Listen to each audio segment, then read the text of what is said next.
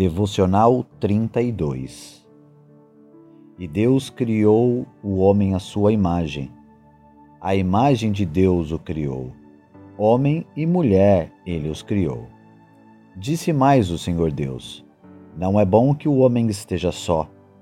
Eu lhe farei uma ajudadora que lhe será adequada. Gênesis, capítulo 1, versículos 27 e capítulo 2, versículo 18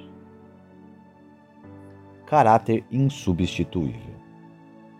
Os seres humanos sempre existiram sob duas formas: homem e mulher.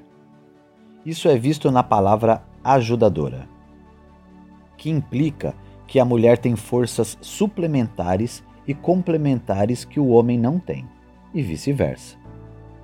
A nova individualidade, que resolve a questão da solidão de Adão, surge não por meio do acréscimo de um animal ou de outro homem, mas sim de uma mulher.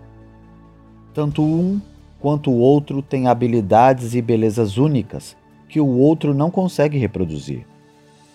Por isso, precisamos um do outro. Assim como você não pode ter uma sociedade ou uma igreja inteiramente masculina ou feminina sem que haja empobrecimento, também não se pode ter um casamento assim.